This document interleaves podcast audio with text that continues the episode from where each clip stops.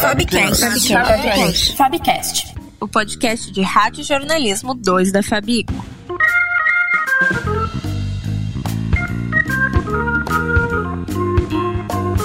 Olá, seja bem-vindo ao segundo episódio do Fabcast, o podcast de rádio jornalismo 2 da Fabico. Eu sou Marina Carvalho. E eu sou Valentina Bressan.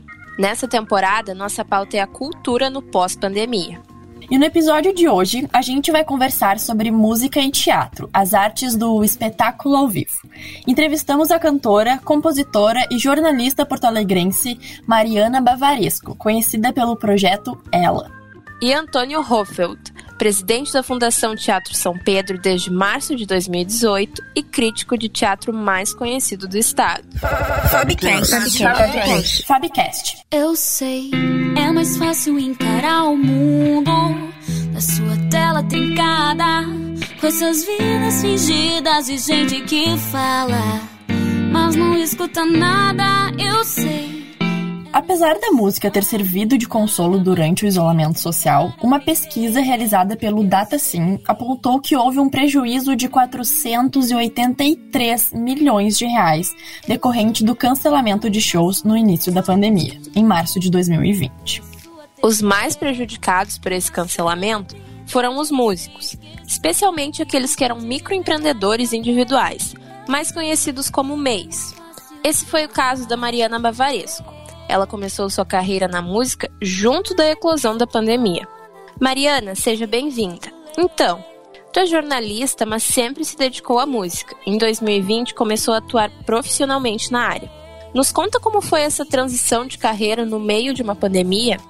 Eu fiz parte de todos os, os métodos jornalísticos que eu pude, assim. Então, participei de redação, trabalhei numa redação, trabalhei numa assessoria, numa empresa pública, trabalhei em agência, então eu tentei ver o que, que fazia sentido para mim, sabe? Que eu conseguisse manter com a música. A redação foi impossível, porque redação, quem trabalha em redação sabe que o trabalho é 10 a 12 horas por dia, principalmente se tu é assistente.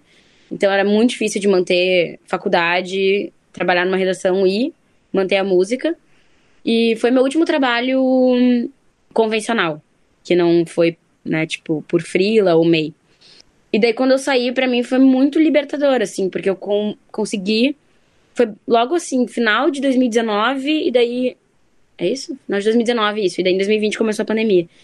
E daí quando eu entrei a pandemia, eu entrei a pandemia, eu tava sem nenhum trabalho uh, fixo, assim. E foi muito bom para eu começar a produzir conteúdo relacionado à música e entender melhor o que, que eu podia fazer dentro da minha carreira, sabe? No meu Instagram e como. Que imagem eu queria passar. E eu tive muito tempo para preparar essas coisas, preparar os lançamentos das minhas músicas, preparar quem eu queria. Essa persona que eu criei, que é a ela, né? Que é o meu nome artístico. Sem poder fazer shows presenciais, as lives foram a maneira encontrada para manter a roda girando. Apesar de conectados só por telas, as lives, de certa forma, puderam ajudar na aproximação do público com os artistas. Mariana, como é para ti essa relação que foi criada com o público virtualmente? O período da pandemia, ele ditou como ia ser o resto da minha carreira. Claro que para muitas pessoas isso aconteceu, né? Não foi só para quem trabalha na música, para quem trabalha na internet de uma maneira geral, eu acho que isso foi determinante. Mas para mim foi. Eu, eu cresci muito no Instagram, assim, apesar de não ter, nossa, não sou, tipo, uma figura pública, não sou uma pessoa que tem mais de 10 mil, 20 mil, 30 mil seguidores. Eu consegui criar um público fiel que vai até em shows, sabe, hoje em dia. Tipo, gente me conhecer no Instagram e vai ver meus shows em bar, hoje cantar, ou. Enfim, tá presente, assim, na minha carreira de uma maneira geral. Então, eu sinto que para fidelizar um público foi determinante. Estar no Instagram e, e, de uma maneira que eu acredito que seja a maneira que para mim faz sentido, sabe? Porque Instagram também eu tenho dias de ódio, dias de amor. complicado, mas eu, eu diria que foi decisivo, assim, para mim e para quase todos os artistas que eu conheço. Hoje as restrições de público diminuíram e casas de shows, bares e eventos estão retornando. Como está sendo agora esse momento de retomada? Logo quando eu comecei a produzir conteúdo, tipo gravar vídeos, mais vídeos cantando, que era uma coisa que eu não postava nunca, começaram a, a aparecer umas oportunidades, assim, de cantar em alguns lugares. Eu abri o show da menina que faz o cover de Adele aqui no Brasil, que é a Stephanie, no Drive-In Air Festival. Então, pô, foi um puta show, foi o show durante a pandemia com carro, sabe? Que era uma coisa que eu nunca imaginei que eu ia fazer na minha vida. Cantar pra um monte de carro. Uh, foi muito, muito, muito massa. Foi, assim, bem especial. Eu abri o show do Serginho Moá também num evento teste da prefeitura, no Araújo Viana. Então, poxa, eu tive a oportunidade de cantar no Araújo Viana, sabe? Durante uma pandemia. Uma coisa. Quantos artistas podem dizer que eles fizeram isso durante a pandemia? É um, foi uma oportunidade que eu nem consigo colocar em palavras, assim. Foi muito, muito especial. E também agradeço muito a confiança das pessoas que me convidaram. E tudo isso aconteceu graças à minha gravadora e também a Moving, que é uma agência que também vende os meus shows, assim. E também tô tocando bastante na noite, assim, desde que tá mais flexível, né, as regras da pandemia e que os bares voltaram a abrir. Eu tô conseguindo muitas oportunidades porque eu comecei a me expor mais no Instagram. E daí chega nas pessoas, chega no dono do bar ou no primo do dono do bar, que daí fala, ah, vi essa guria. E daí eu tô conseguindo tocar bastante, assim, eu tô tirando uma boa renda extra por mês, assim, só de música ao vivo.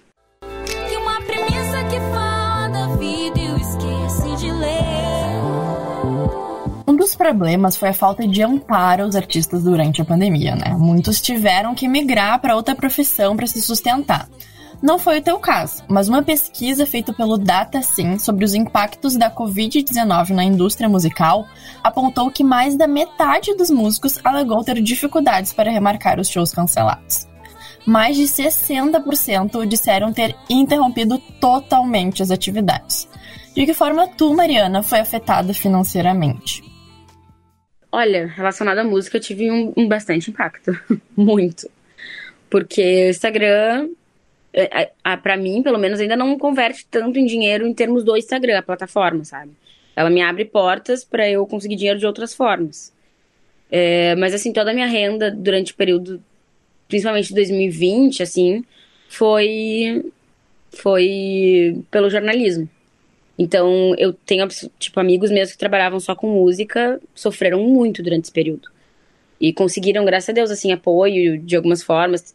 Teve algumas medidas do governo para auxiliar artistas, né, locais. E eu não, eu pessoalmente não fui tão impactada, porque eu já falei, né, que eu tenho os meus privilégios, mas assim, a classe artística foi completamente impactada, assim porque demorou muito para as pessoas pensarem em formas de financeiramente uh, manter a, a, profissão, né, artística durante esse período. Olha, a, o teatro foi voltar, eu acho que no final de 2020 só. Que as pessoas conseguiram pensar em uma forma de conseguir fazer teatro sem ser com público. Então, é, eu tô falando da música, mas tô falando da arte de uma maneira geral, né? E a música ainda é, entre aspas, fácil, no sentido tu pode gravar vídeos. Tu pode, tipo, é, é uma coisa que é mais fácil de tu publicar, entendeu? Tipo, como é que tu vai publicar uma peça inteira de teatro, assim? É, é muito complicado tu, tu fazer esse tipo de divulgação em outras... Um, em outros formatos artísticos, né? Mas, mesmo assim, a classe artística, de uma maneira geral, foi muito afetada, assim, foi bem difícil. Amigos meus que viviam só disso realmente tiveram... Alguns tiveram que, por exemplo, sair de São Paulo, voltar para Porto Alegre. Eh, tiveram que mudar completamente de vida, assim, porque foi bem complicado. Eu sei, é mais fácil encarar o mundo pela sua TV. É fato que a pandemia mudou a rotina de todos nós e nunca será esquecida. Seus efeitos na saúde, na economia e na área social ainda vão ser sentidos nos próximos anos. Na área das artes da performance, a transição forçada para o ambiente digital trouxe muitos desafios. Mas houve algum aspecto positivo nisso tudo? Eu vou dizer que para mim, esse período foi um período de criar muitos laços. Assim, durante a pandemia. Eu fiz muitas amizades é, e conheci muita gente da música pelo Instagram. Muita gente. Gente demais, assim, sério. É, praticamente todas as pessoas que eu convivo hoje musicalmente, tirando a minha banda, são pessoas que eu fiz contato pelo Instagram no período da pandemia. Sabe? Que a gente se conheceu porque a pessoa tava postando vídeo, eu também. E daí, inclusive eu fiz lives, né? Eu falo mal, mas tipo, eu fiz. Porque eram era o momento da gente conversar, se conhecer, conhecer o público um do outro também, ver se tinha fit pra gente criar alguma coisa juntos. Então, eu acho que, para mim, assim, que nem o que eu respondi antes, que foi determinante para a vida que eu tenho hoje como artista, foi determinante também para as pessoas que eu conheço, que eu admiro, e as pessoas que me conhecem. O, o ambiente digital foi de, determinante, acho que essa é a palavra, assim. Sem o tempo que a gente ficou em quarentena, é, sem a pandemia, a minha vida hoje estaria totalmente diferente. Isso é um fato, assim. Como muitas pessoas podem falar o mesmo. Mas eu sinto que, assim, de uma maneira geral, para mim teve um saldo muito positivo na música. No sentido de conhecer muitas pessoas, abriu muitas possibilidades, porque antes, para tu conhecer alguém da música, tu tinha que ir em um show, não sei quem, um festival. E no Instagram tu faz isso de uma maneira muito mais rápida, né? Tu, alguém posta alguma coisa, tu, putz, que massa, a pessoa do Rio Grande do Sul, é, ou é, sei lá, de Porto Alegre mesmo. Vou seguir, vou trocar uma ideia.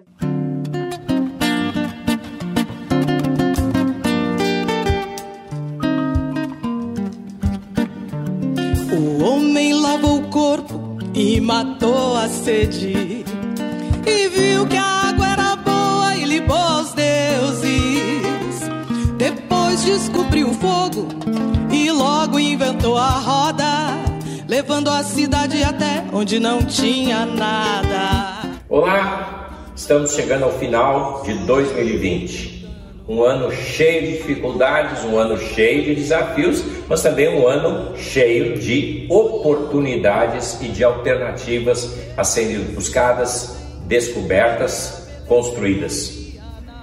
O setor artístico, sobretudo, foi o mais prejudicado. Os artistas, os espetáculos em geral, foram os setores que pararam primeiro que todos. Nós aqui no Teatro São Pedro interrompemos as nossas atividades logo nos primeiros dias da segunda quinzena de março. Para conversar sobre os impactos nas artes cênicas, convidamos o presidente da Fundação Teatro São Pedro, Antônio Hofeld. Antônio, o Teatro São Pedro ficou mais de um ano fechado, sobrevivendo apenas de lives, e em maio desse ano reabriu as portas para o público. Como o teatro foi afetado com essas mudanças e quais delas vieram para ficar? Olha, eu acho que o econômico, financeiro e o social é quase que a mesma coisa. Tem um lado bom e um lado ruim. Tem um lado ruim é porque afastou o pessoal e vai ter gente que não acha que, por exemplo, que porque é na, no vídeo não precisa pagar. Não, tem que pagar. O trabalho foi feito. Os caras gastaram tempo, gastaram dinheiro para fazer a produção, então tem que pagar. A gente vai ter que se acostumar a pagar pela internet também. Né? O lado bom é que, na verdade, abriu novos espaços e está criando novas linguagens. Quais são elas, a gente ainda não sabe. A gente está descobrindo, está aprendendo. Né? E abriu novos espaços. Hoje eu posso vender um espetáculo, o ingresso ao vivo para assistir e tenho também a assinatura para o espetáculo virtual. Claro, o ao vivo vai pagar lá 100 pila e o virtual vai pagar uh, ah, 5 reais, 10 reais. Então, o cara que não teria os 100 pila pode ter os 10, os 10 reais para poder assistir. Então, vai ter impactos, eu diria que a gente ainda está aprendendo quais são. Né? Ainda temos, temos precisar de mais tempo para a gente poder avaliar. Tem um lado negativo e tem um lado positivo. É o que a gente. Aí vai entrar a importância das chamadas políticas públicas. Fizemos contato com os grupos que haviam uh, uh, reservado, uns grupos também estavam querendo cancelar, e a gente resolveu então cancelar. Então, o Soper foi, foi o primeiro teatro que fechou em Porto Alegre. E fomos agora também o primeiro teatro que reabriu com a programação organizada no dia 27 de maio. Né, 27 de maio nós retomamos a nossa programação, embora agora, nesse momento, nós estamos com Começamos com 30% do público agora estamos com 40% da plateia sendo ocupada. Em meio à pandemia e ao distanciamento social, o teatro precisou buscar diferentes formas de se manter ativo. Nós acompanhamos algumas ações do São Pedro, inclusive no aniversário do teatro, em junho de 2020. Nos conta um pouco mais sobre essa experiência? O que, que a gente fez durante esse período? Nós buscamos uh, uh, sempre ter algumas alternativas de atividades. Então, por exemplo, no mês de junho do ano passado, a gente procurou fazer uma programação, porque é o aniversário do teatro. Gente não queria deixar simplesmente tudo fechado. Então, como não podia nem reunir, nós fizemos espetáculos gravados a partir da casa dos artistas. E fizemos questão de conseguir um patrocinador para poder pagar um cachê para os artistas, porque eu sempre foi uma linha que o, o Dilmar e eu adotamos, quer dizer, nós não podíamos propor um trabalho para os artistas que não fosse pago, sobretudo porque eles precisavam desse dinheiro, eu diria quase que desesperadamente, tanto músicos quanto grupos de teatro. Né? Então, é, não era um cachê grande, mas era o cachê possível. Nós gravamos, eles gravaram esses vídeos, mandaram para nós, nós colocamos no nosso Instagram e no nosso YouTube. A linguagem do teatro presencial é uma, né? E a linguagem das transmissões pela internet é outra completamente diferente. Eu imagino que não deve ter sido fácil romper com o tradicional. Nos conta um pouco sobre esse processo de adaptação a gente está aprendendo a lidar com essas outras situações. Né? E eu acho que isso é um aprendizado que vai ser de todo mundo. A própria dicção, a própria sintaxe dos espetáculos vai ter que levar em conta que eles não vão só acontecer no palco, mas eventualmente podem estar sendo transmitidos né, pela rede. Isso significa, por exemplo, ter interferência na questão de iluminação. Ah, se eu estou assistindo o espetáculo ao vivo, eu posso ter uma iluminação um pouquinho mais escura, que a gente se acostuma a, a ver isso. Mas a câmera do vídeo, a câmera, ela não se adapta a isso. Então, necessariamente, o espetáculo que vai ser transmitido, ele tem que ter um grau de iluminação bem maior, porque senão a gente não enxerga nada. Vira uma escuridão.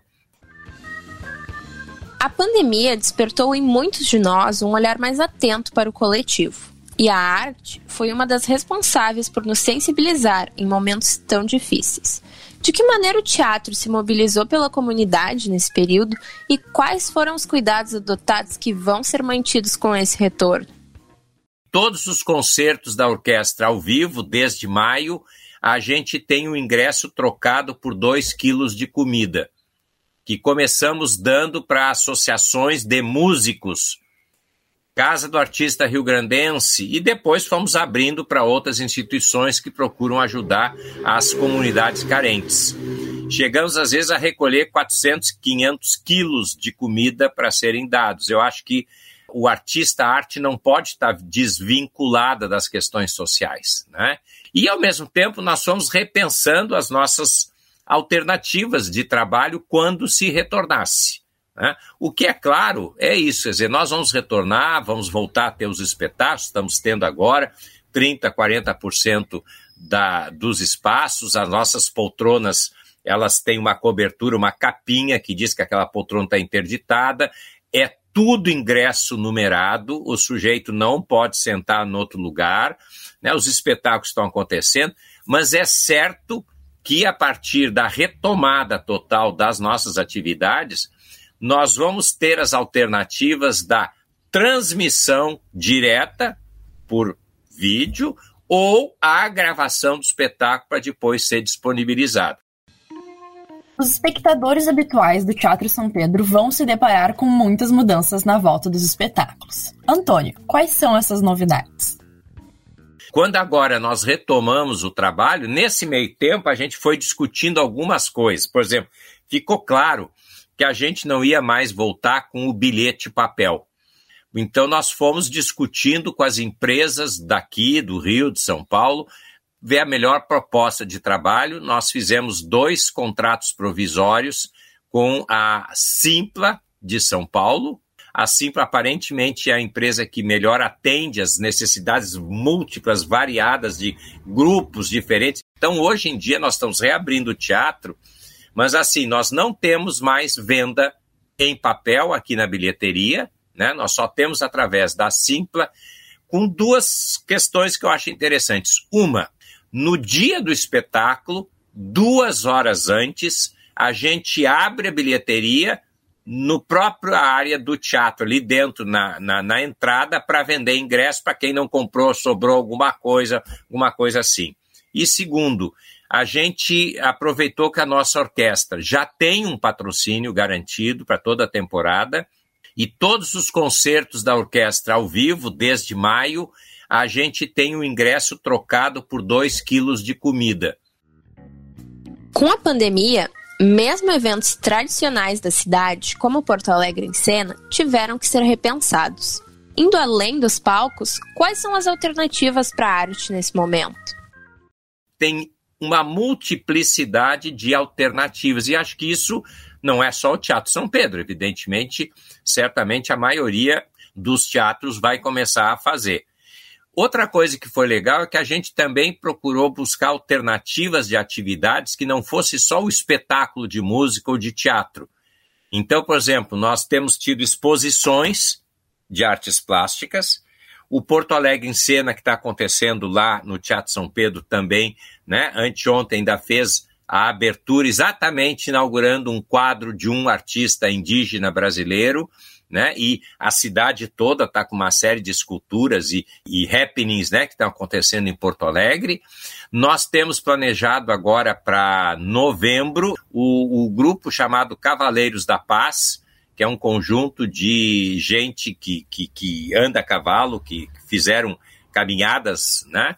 Pelo Rio Grande do Sul a cavalo, já viajaram para o exterior, já estiveram na África do Sul, já estiveram no Chile, já estiveram na Patagônia.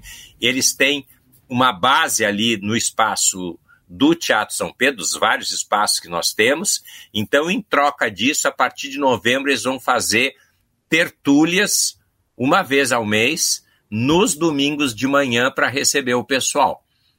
Ah, então eles vão estar ali, vão declamar, vão tocar música gauchesca e a gente vai convidar as pessoas. Isso é atividade gratuita, aberta, a céu aberto, então não tem tanto problema também do distanciamento social. Claro, a gente tem rigidamente a exigência da máscara e hoje em dia, né, na saída do espetáculo, é organizado, não sai todo mundo de bolo, né, tem uma ordem, começa lá por cima, depois a parte de, de baixo de do meio para trás, depois a parte da frente, a gente organiza, pede a colaboração de todo mundo, né? e agora, claro, com a obrigatoriedade da caderneta, a gente está fazendo acompanhamento da caderneta. E Antônio, quais são as tuas expectativas? Será que logo veremos São Pedro lotado novamente? Eu acho que algumas pessoas, talvez mais idosas, não vão voltar mais, mais para o teatro ou para o cinema porque é mais cômodo de repente ficar em casa assistindo. Agora, aquela pessoa que sabe que a dança, o espetáculo de teatro depende de você estar tá vendo o ator ali na tua frente, esses vão querer voltar. E isso é o que eu tenho visto nesses espetáculos que a gente está fazendo. Então vai depender também muito do público. O que, que o público está buscando com aquele espetáculo? Né? É, veja, quando eu tinha o concerto ao vivo, depois nasceu o disco, Quanta gente deixou de assistir o concerto? O disco tem uma qualidade sonora maior, o disco não tem chato tossindo ou falando do teu lado, né, ou mexendo na balinha, ou coisa desse tipo, mas o disco não tem aquilo que tu tá vendo o maestro reger na tua frente, os músicos, tal e coisa. Então, veja, depende do que que tu vai buscar no espetáculo. Houve rupturas? Houve rupturas. Algumas não serão mais retomadas, mas vai depender muito do público do que, que cada um está buscando quando vai assistir o espetáculo.